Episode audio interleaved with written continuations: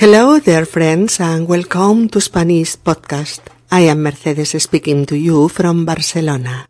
In our 174th episode, the birthday party, we are finally attending the Daniel's birthday party where Julia has been invited. In this episode, we are going to find out several new uses of the verb hacer, and all of them are really common and frequently used in the spoken Spanish language. In the party, it is going to happen amazing and decisive events in the beginning of a special friendship between Daniel and Julia. I am sure you can't wait for to know what's the matter in this party. So, let's start. Hola queridos amigos y bienvenidos a Español Podcast. Soy Mercedes y os hablo desde Barcelona.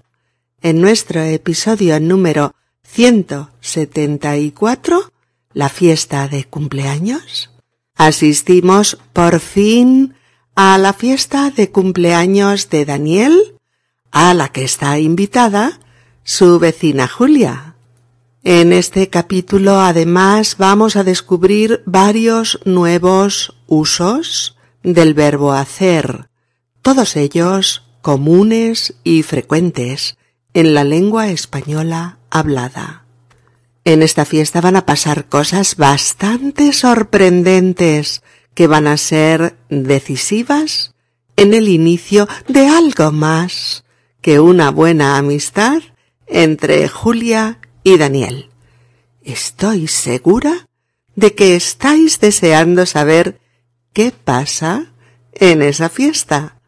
Así que, empezamos. Episodio número 174. La fiesta de cumpleaños. Vamos amigos, veamos qué pasa.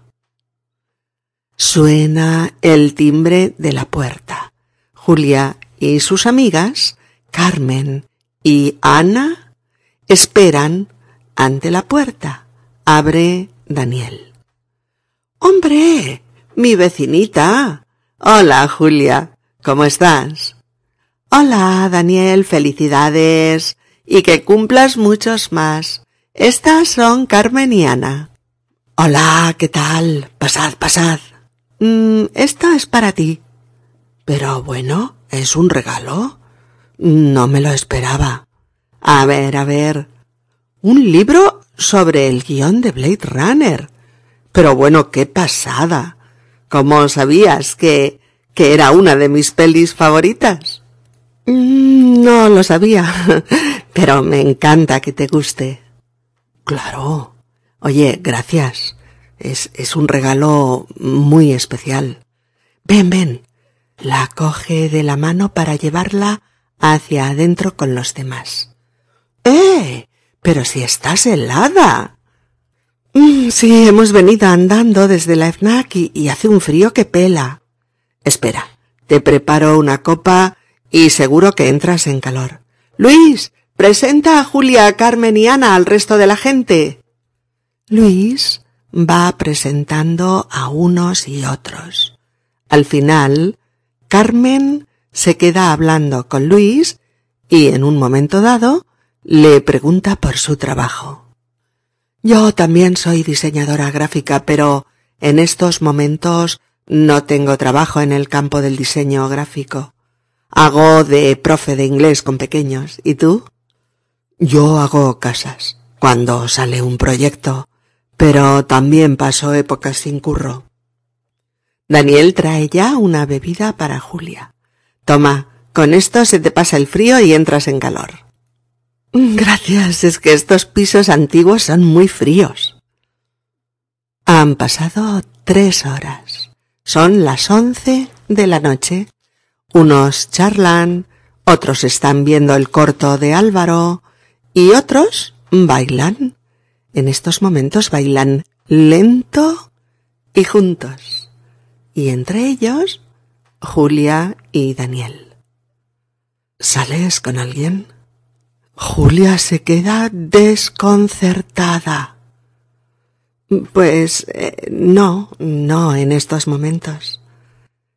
Y se atreve también a preguntar. ¿Y, ¿y tú? No, no en estos momentos. Vaya. Sí, bueno, eh, perdona la pregunta tan directa a la segunda vez que nos vemos. Es que tú me gustas mucho y desde hace tiempo tengo que confesarte un secreto. He soñado contigo un par de veces. Julia se queda sin habla. ¿Qué, qué has soñado conmigo? Pero, pero... Sí, sí, ya, ya sé que es estrambótico. En fin, nada usual sin conocernos. Pero, pero es la verdad. Esto... Mañana quiero ir a ver precisamente la última de Ridley Scott, el consejero. ¿Te animas a acompañarme? Sí. Daniel la atrae suavemente hacia sí y Julia cree que, que está soñando de nuevo. Vale, mañana es mañana, pero ahora sigamos bailando. La noche es larga. Sí, queridas amigas y queridos amigos, ha llegado por fin el día de la fiesta de cumpleaños de Daniel. Es por la tarde. Y Julia y dos de sus amigas, Carmen y Ana, han llegado ya al piso de Daniel y están llamando al timbre. Daniel les abre la puerta dirigiéndose directamente a Julia. Hombre, mi vecinita. Hola, Julia, ¿cómo estás? Usamos este hombre como una muletilla, pues con muchos sentidos y en diversas ocasiones, ¿eh? Pero uno de ellos es este que expresa una, una sorpresa pero moderada e incluso con un toque agradable. ¿Mm? Bueno, lo primero que hace Julia es felicitarle. Hola, Daniel, felicidades. Hola, Daniel, felicidades. Y añade una fórmula que se dice en muchos sitios de, de España para desearle muchos más cumpleaños a aquel que está celebrando su aniversario. Y la fórmula es, y que cumplas muchos más, y que cumplas muchos más. ¿Mm? Y Julia le da un pequeño paquete que lleva en la mano. Esto es para ti. Esto es para ti. Y Daniel se queda sorprendido porque no esperaba ningún regalo de Julia, ya que fue ayer mismo cuando la invitó a su fiesta y aún se conocen muy poco. Por eso dice, pero bueno, ¿es un regalo? No me lo esperaba. Mm, fijaos en esta forma de decir que estás gratamente sorprendido porque no esperabas recibir este regalo. Mm, y por eso dices, no me lo esperaba. Frase esta que hay que usar con todos sus elementos y que tenéis que practicar y repetir para decirla así y no de otra manera. Es no me lo esperaba. No me lo esperaba. ¿De acuerdo? Y Daniel abre el regalo. A ver, a ver. ¿Un libro? sobre el guion de Blade Runner. Pero bueno, qué pasada. ¿Cómo sabías que es una de mis pelis favoritas? claro, Julia ha pensado que a Daniel, que es guionista, le gustaría, pues un libro con un guion famoso ¿eh? y mítico. Y el guion de, de la película Blade Runner lo es. ¿La habéis visto? ¿Habéis visto esta película? Probablemente sí, ¿eh? Porque es una de esas pelis de culto que todos los amantes del buen cine han visto. Es una peli, pues, de ciencia ficción, dirigida por Ridley Scott en 1982. Eh, con música de Evangelis y está basada en la novela del 68 de Philip Dick titulada Do Androids Dream of Electric Sheep? En español, ¿sueñan los androides con ovejas eléctricas? Bueno, es una película, como os decía, estrenada en el 82 del siglo pasado. o sea que tiene la friolera, la friolera de 32 añitos de nada, ¿eh? Pues en este, en este thriller futurista, en el que vemos a un todavía joven y, y aún atractivo Harrison Ford, eh, los llamados Blade Runner son son los detectives de policía que están especializados en, el uso de una máquina, la Voidkampf, eh, cuyo único objetivo es detectar, perseguir y eliminar a cualquier replicante que, que intente eh, infiltrarse entre los humanos, ¿vale? ¿Y qué es un replicante? Os estaréis preguntando, ¿no? Pues un replicante es un androide, un, un humanoide hecho, sí, sí, hecho con, con materias orgánicas, ¿no? Como, como, como una persona.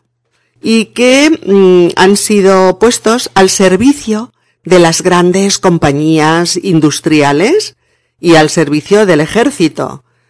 Mm, pero a quienes eh, se prohíbe, se prohíbe vivir con los humanos, aunque sean mm, prácticamente idénticos a ellos, prácticamente iguales.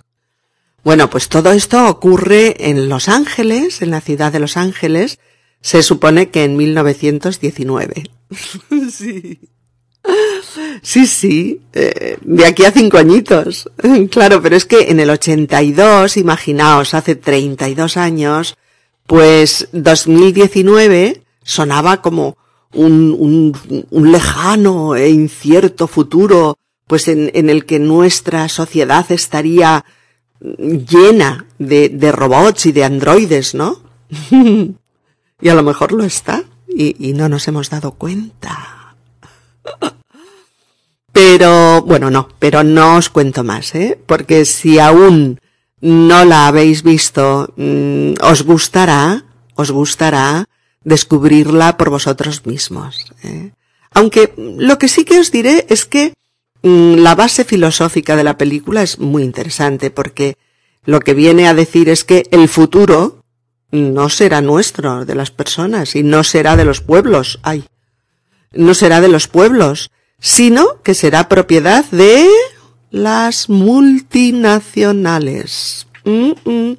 Radical planteamiento, ¿verdad? Pues sí.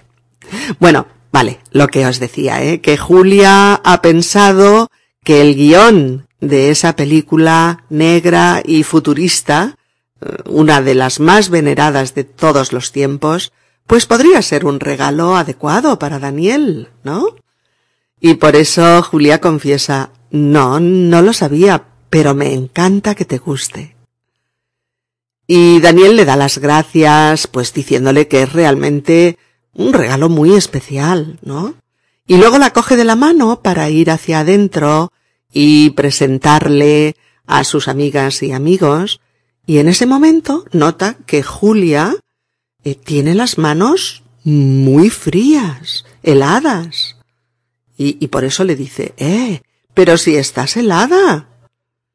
Y Julia contesta, es que hemos venido andando desde la FNAC y hace un frío que pela.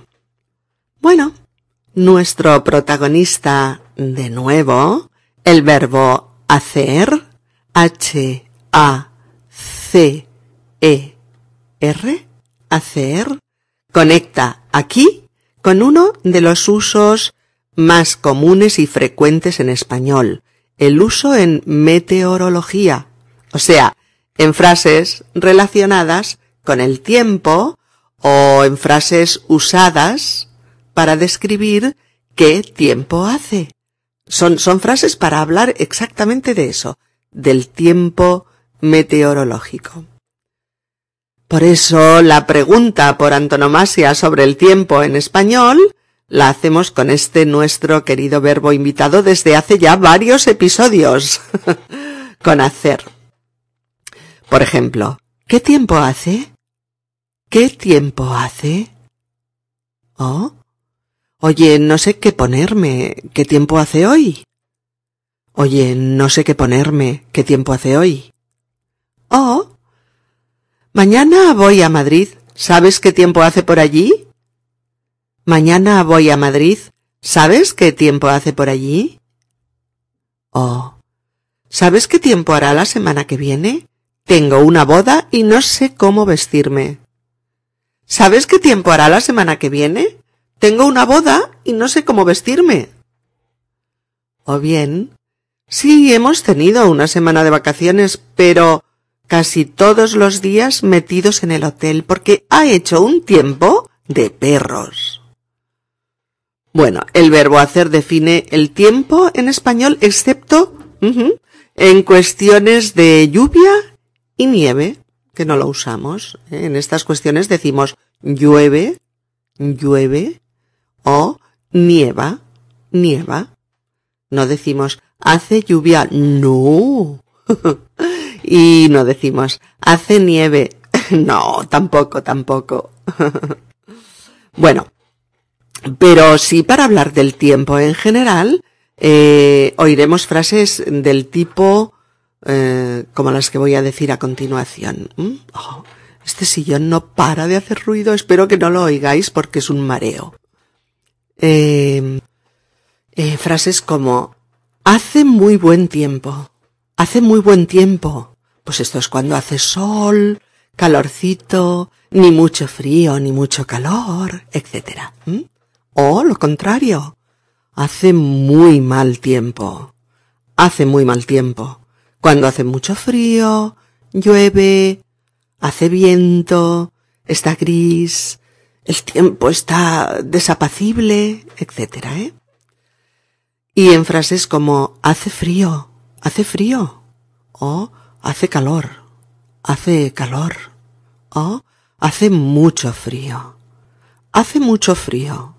Oh, hace mucho calor. Hace mucho calor. Oh, hoy hace un buen día. Hace un sol espléndido. Hoy hace un buen día. Hace un sol espléndido. Oh, hoy hace muy mal día. Hace frío y llueve. Hoy hace muy mal día. Hace frío y llueve. Oh, Hoy me pongo abrigo, gorro, guantes y me llevo el paraguas. Hace un tiempo de perros. Hoy me pongo abrigo, gorro, guantes y me llevo el paraguas. Hace un tiempo de perros. Oh, hace sol. Hace sol. O bien, hace un día soleado. También decimos el día está soleado, ¿eh? Hace un día soleado. Oh, hace viento, hace viento. Oh, hace fresco, hace fresco.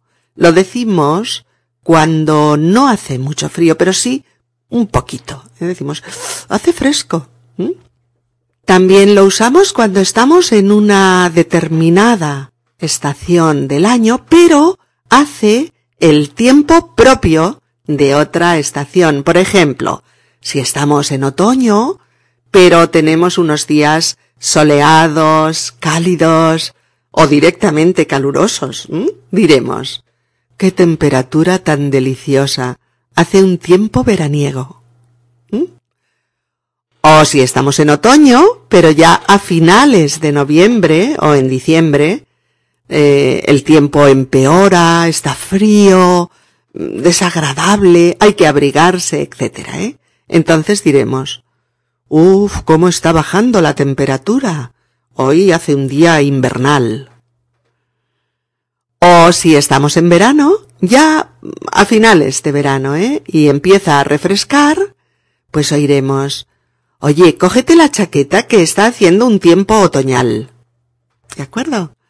O supongamos que estamos saliendo del duro invierno y empezamos a notar algunos días más cálidos, ¿no? Un poquito más, más agradables. Entonces podemos decir, qué gusto, ya podemos pasear un buen rato por Barcelona. Hace un tiempo primaveral. Recordad, el tiempo propio de la primavera es un tiempo primaveral. El del verano, un tiempo veraniego. El del otoño, un tiempo otoñal. Y el del invierno, un tiempo invernal.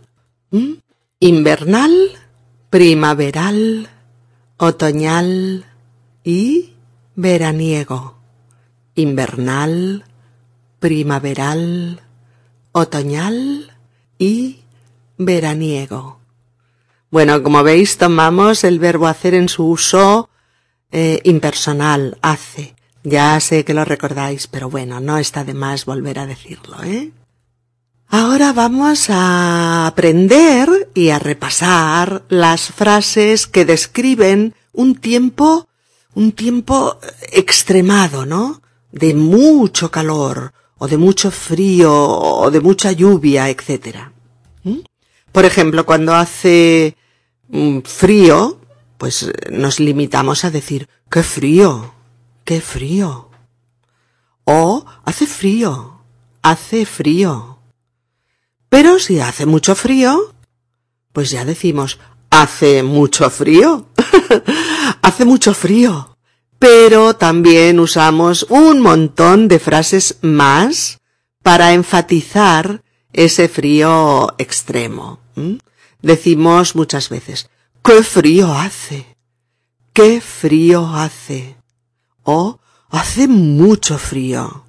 Hace mucho frío. O Hace un frío que pela. Hace un frío que pela. Pensad que esta frase es una de las más usadas y que más veces oirás cuando hables en español y esté haciendo mucho frío. Oirás a mucha gente que dice, hace un frío que pela. También eh, se dice mucho, hace un frío siberiano, propio de Siberia hace un frío siberiano, ¿vale? O también hace un frío glacial. Hace un frío glacial. O hace un frío gélido. Gélido quiere decir helado, extremadamente frío. Hace un frío gélido. O, eh, ah, quería deciros, perdón, que eh, en la frase hace un frío que pela, quiere decir que pela la cara, las manos, que te levanta la piel, fíjate, ¿eh? De ahí viene. Y también decimos, eh, hace un frío que te congelas, hace un frío que te congelas, o hace un frío de espanto, hace un frío de espanto, ¿vale? Mm, a veces con mucho frío o con lluvia y con viento decimos mucho, hace un tiempo de perros. ¿Sí? Esa es la frase. Hace un tiempo de perros. ¿Vale? También hace un tiempo de mil demonios. Hace un tiempo de mil demonios. O también referido a un día o a la noche, ¿no? Hace una noche de perros. ¿Sabéis la típica noche gélida, ventosa, lluviosa, nada confortable, sino todo lo contrario, pues muy desapacible, desagradable, etcétera, ¿eh? Bueno, vamos allá con unos cuantos ejemplos. Eh, eh, Luisito coge el gorro, la bufanda y los guantes, que hace un frío que pela. ¿Oh? ¿Vamos a tomar algo caliente? Es que hace un frío glacial y, y tengo las manos heladas. ¿O bien? ¿Un paseo con este tiempo? Pero si hace un frío siberiano. Mejor nos vamos al cine. Oh. Cogemos un taxi para volver a casa. Hace un frío que pela. No me apetece andar hasta la parada del autobús. O bien, yo esta noche no salgo de casa. Hace una noche de perros. Podemos ir al concierto el sábado, si te parece. ¿Mm?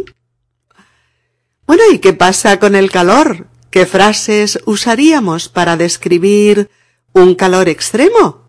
Pues frases como estas. Uf, qué calor. Qué calor. ¿Mm? O qué calor hace. Es insoportable. Qué calor hace. Es insoportable. O hace mucho calor. Hace mucho calor. O también hace un calor asfixiante. Hace un calor asfixiante. O hace un calor que te derrites. Hace un calor que te derrites, como los helados, ¿eh? O como el hielo, que se derriten, pasan al estado líquido por efecto del calor, ¿no? O hace un calor que te fundes, como el oro al fuego, que se funde, ¿eh? Hace un calor espantoso. O hace un calor que se derrite el asfalto. El calor calienta el piso de la, de la calle, ¿no? El asfalto y lo ablanda. Fijaos bien porque normalmente no se dice hace un calor que nos morimos. No. O hace un calor que me fundo. Tampoco, ¿eh? Usamos esa segunda persona genérica que implica a, a la propia persona que habla, al propio hablante, y a los otros. O sea, a cualquier persona que comparte esa situación. Por eso la estructura es hace un calor más adjetivo. O sea, hace un calor sofocante. O bien, hace un calor que te verbo en segunda persona. ¿Vale? Hace un calor que te derrites. Hace un frío eh, que te hielas, hace un viento que te lleva, ¿de acuerdo? ¿Mm? Eh, lo veis, ¿verdad? Es, hace un calor que te derrites, hace un calor que te mueres, hace un calor que te deshidratas, hace un calor que te fundes, o hace un calor que te ahogas, o hace un calor que te deja sin fuerzas, o hace un calor que te deja sin energía. ¿De acuerdo? Bueno, mm, vemos unos cuantos ejemplos más. Por ejemplo, mmm, ¡Uf, qué calor! Solo apetece tomar helados y bañarse en la piscina. ¿Oh? ¿Quedar a las cinco? Uy, no, mejor a las siete. A, a las cinco de la tarde todavía hace un calor asfixiante. Oh, bien, ¿Pero dónde vas con chaqueta? Hoy hace mucho calor. Puedes salir a la calle en camisa, sin nada más. Oh, no me apetece nada pasear ahora al mediodía. Hace un calor que te derrites. Busquemos una terraza a la sombra y tomamos algo fresco. Oh. Uy, pero si estás sudando. Pasa, pasa. Es que hace un calor espantoso andas un poco y, te pones a sudar. Pues pasa, que en casa hay aire acondicionado y te refrescarás. ¿Oh? ¿Que vais a Vietnam en agosto? Pues cuidado, eh, que allí hace un calor que te mueres. Oh. ¿Tomamos un par de cervezas bien frías? Necesito beber algo porque es que hace un calor que te deshidratas. Oh. Uf, hace un calor que te ahogas. Es verdad. Hace tanto calor que cuesta respirar. O, finalmente, ¿de compras el sábado al mediodía? Mm, creo que no iré. Estoy muy floja con este calor que te deja sin fuerzas. Nos veremos por la noche. ¿De acuerdo? Fijaros en toda la gama de expresiones, ¿eh? ¡Qué calor! ¡Qué calor tan... más adjetivo! Hace un calor más adjetivo. O hace un calor que te... segunda persona del verbo. ¿De acuerdo? Por eso decimos qué calor. O qué calor hace. O qué calor tan espantoso. Qué calor tan asfixiante. Hace mucho calor. Hace un calor asfixiante. Hace un calor espantoso. Hace un calor que te derrites. Hace un calor que te fundes. Hace un calor que te mueres. Hace un calor que te ahogas. Y recordemos que también decimos frases con hacer y con el sol. Como, ¿qué sol tan fantástico hace hoy? O, hoy hace sol, hará buena temperatura. O, no, no hace sol, está nublado. Y asimismo decimos estas frases con, en relación al viento. Decimos, qué viento, ¡Uf, qué viento. O, qué viento tan fuerte.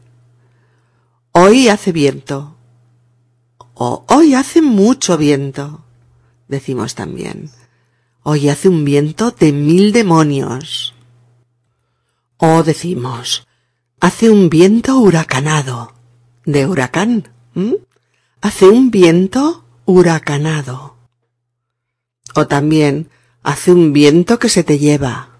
Te empuja y te lleva. ¿eh? O hace un viento que te tumba, te hace caer. O decimos, hace un día muy ventoso, hace un día muy ventoso. Y cuando es un viento enorme, decimos, hace un auténtico vendaval. V-E-N-D-A-V-A-L. ¿Mm? Hace un auténtico vendaval. Bueno, en relación a la lluvia, aunque no se, aunque no, no hagamos frases con el verbo hacer, pero para que la repaséis aprovechando el episodio, pues diremos que las frases más usuales serían Mira, está chispeando. Está chispeando. ¿Qué es? Caen chispas de agua. Pequeñas gotas, poquitas, ¿eh? Decimos, mira, chispea o está chispeando. O también cuando es poquita lluvia decimos que si llueve, no mucho, están cayendo cuatro gotas. Esto se dice mucho cuando hay muy poquita lluvia. Están cayendo cuatro gotas, ¿vale? Y también decimos no, apenas llueve, es un sirimiri. Es una palabra muy, muy divertida y muy original, con cuatro ies, y aunque a vosotros os suene rara, pero esta palabra se usa muchísimo, muchísimo en español, pues para describir una lluvia menuda, débil, fina, fina, ¿eh? A, esta llovizna, que también se llama así, a esta llovizna también se le llama con otra palabra muy divertida que es calabobos. Calabobos, ¿eh? aunque es menos frecuente. Pero ya sabéis, cuando oigáis en español que no, casi no llueve, que es un sirimiri, S-I-R-I-M-I-R-I,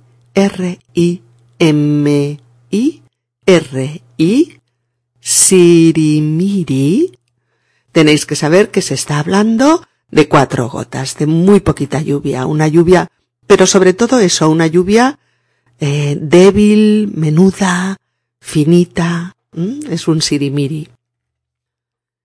Decimos otras frases como apenas llueve, cae poco, ni para regar los árboles.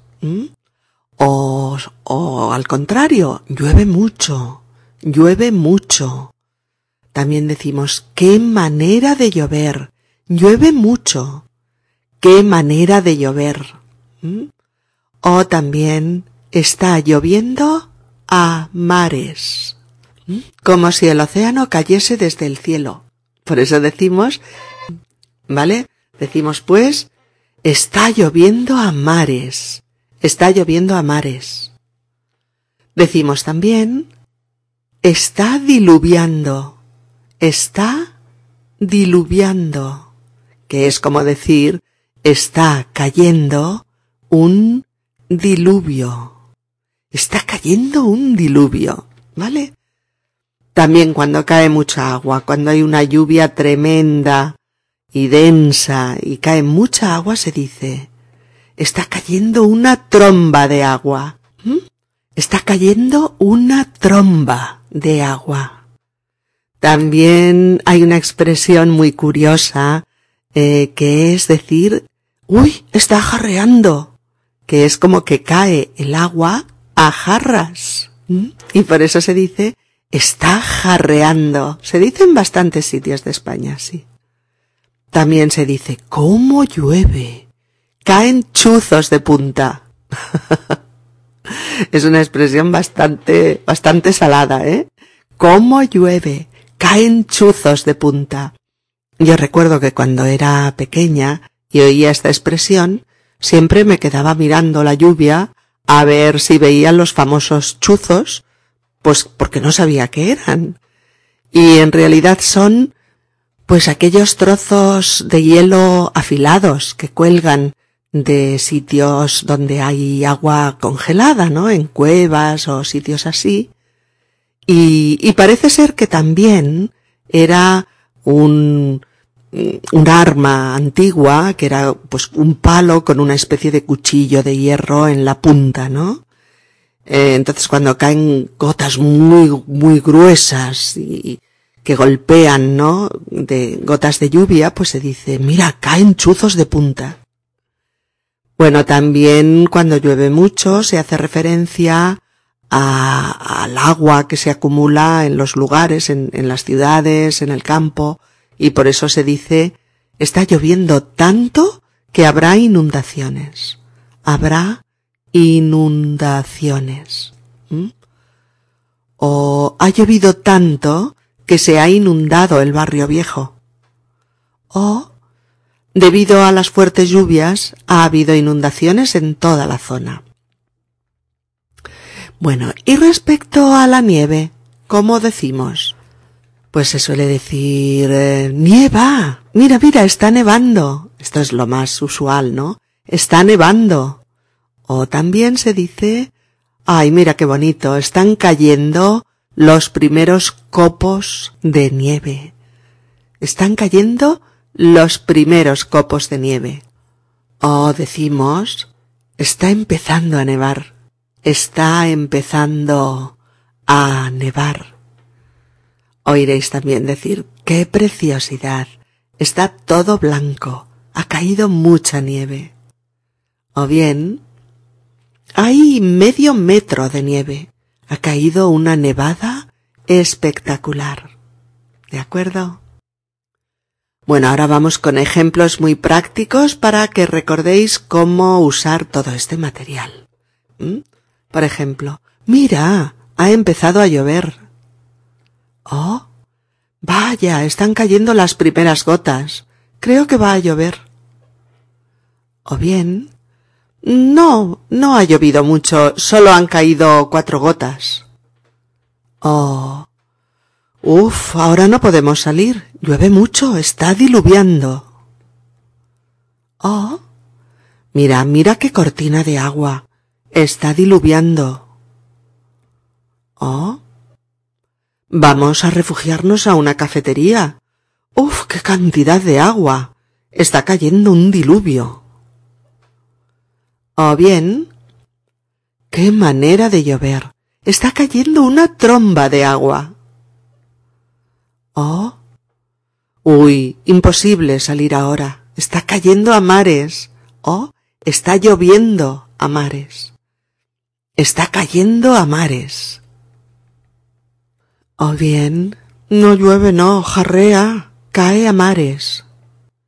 Oh, madre mía, qué diluvio, caen chuzos de punta. Oh, no podemos salir con esta lluvia y este viento.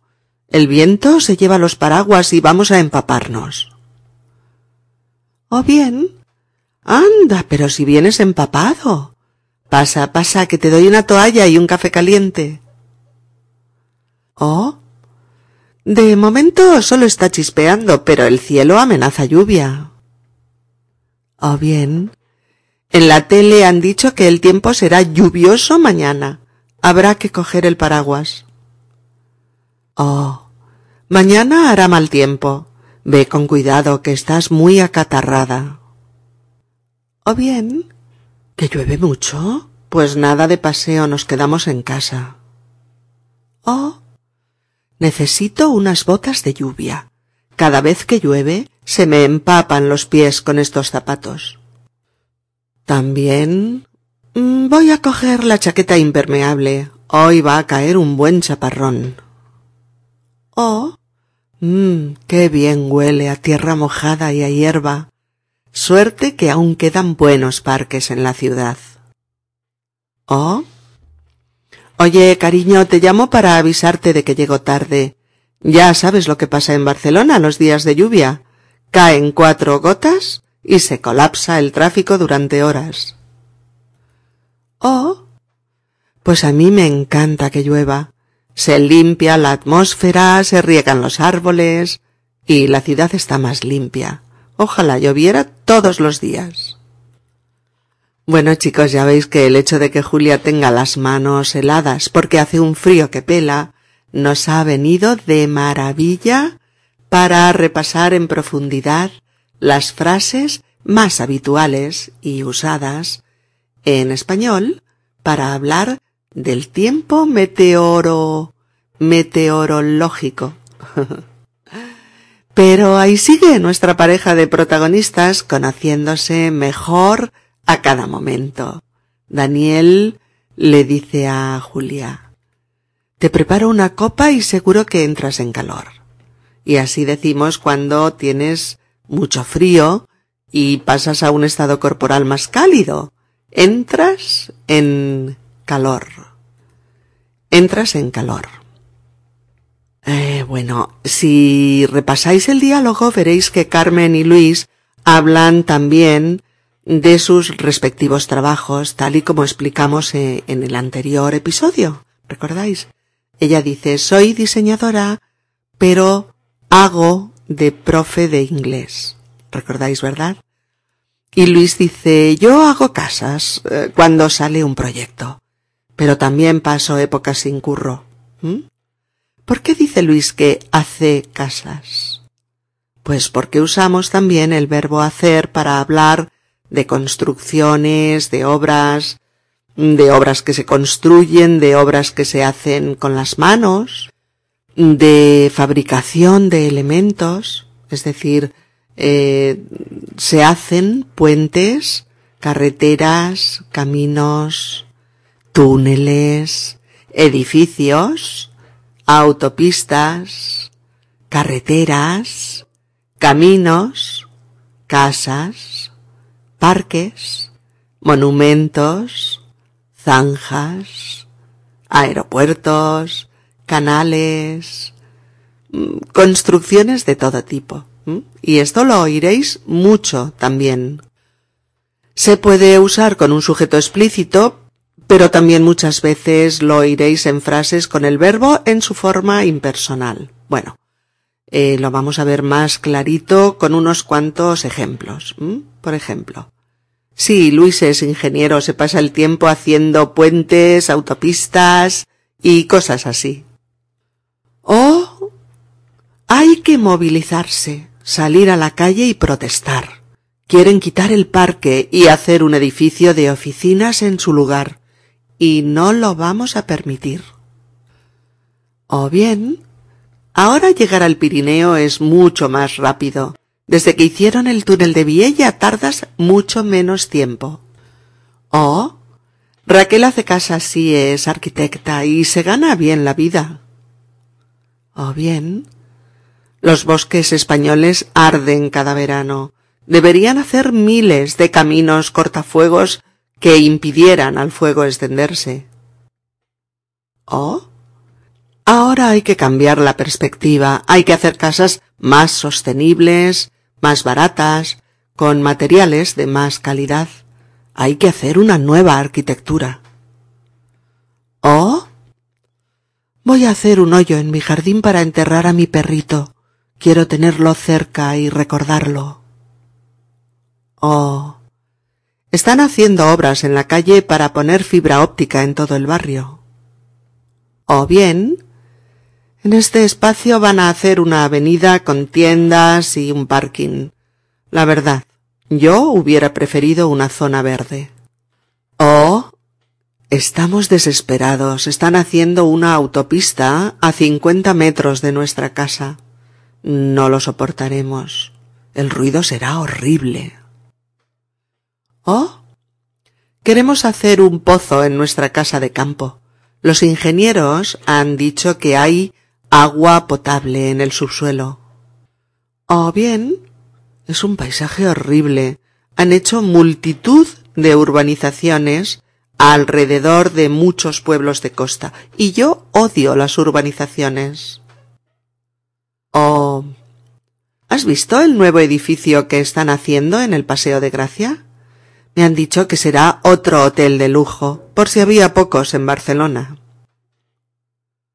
O bien, van a hacer una carretera para unir los dos pueblos. Hasta ahora íbamos por un camino de tierra. O aquí harán un puente y un paso subterráneo para cruzar la autopista. O ¿cuándo van a hacer la autopista? Esta carretera está llena de curvas y se tarda mucho en llegar. etcétera, etcétera, etcétera. Veis, ¿verdad amigos? Obviamente este uso de hacer es hermano gemelo de construir. Se hacen puentes o se construyen puentes.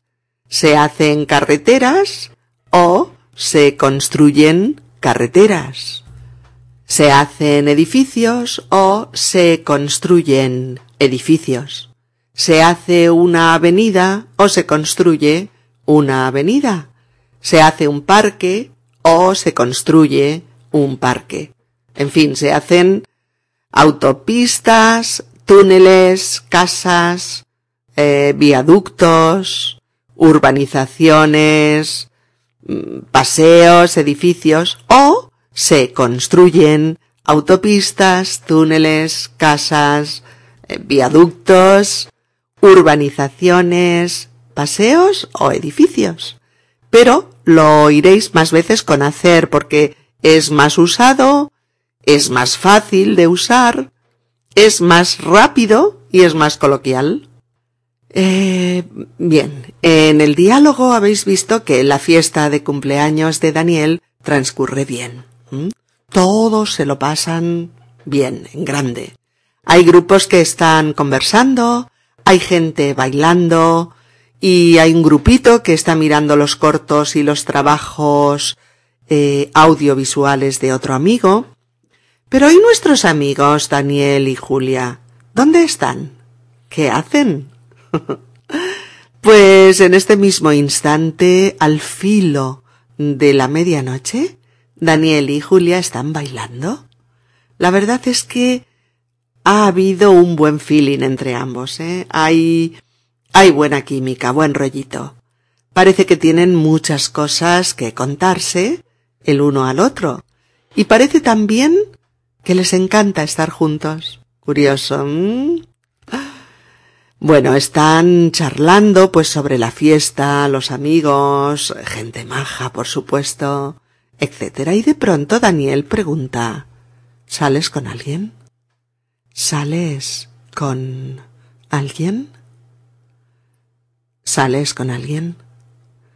Esta pregunta se hace a la otra persona para saber si tiene, por ejemplo, novio o novia y si mantiene pues una relación estable con otra persona, un compromiso diríamos.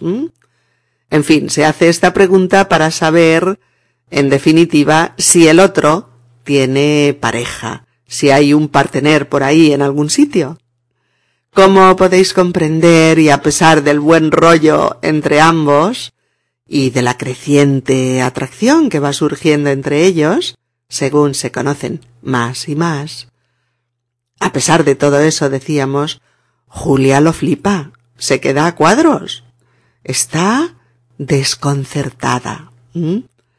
Es una pregunta eh, muy directa, muy personal, y hace dos días que se conocen. Ayer, solo ayer le prestó azúcar. Hoy ha venido a su fiesta, están bailando juntos, agarraditos, agarraditos, y ahora Daniel le pregunta si sale con alguien. Uf. Pero a pesar del desconcierto, Julia responde. Pues no, no en estos momentos. Y como impulsada por un resorte, se atreve a preguntar también ella. ¿Y tú? ¿Y tú? Y Daniel, parafraseando lo que ha dicho Julia, contesta No, no en estos momentos. Y Julia dice Vaya, dice eso porque, más que nada porque no sabe qué más decir. Daniel rebaja la tensión del momento diciendo ah, sí, bueno, perdona, perdona la pregunta tan directa a la segunda vez que nos vemos. Y Julia le dice no, no, es normal. Bueno, quiero decir que... Y Daniel, es que, bueno, tú me gustas y... y desde hace tiempo. Tengo que contarte un secreto. He soñado contigo un par de veces.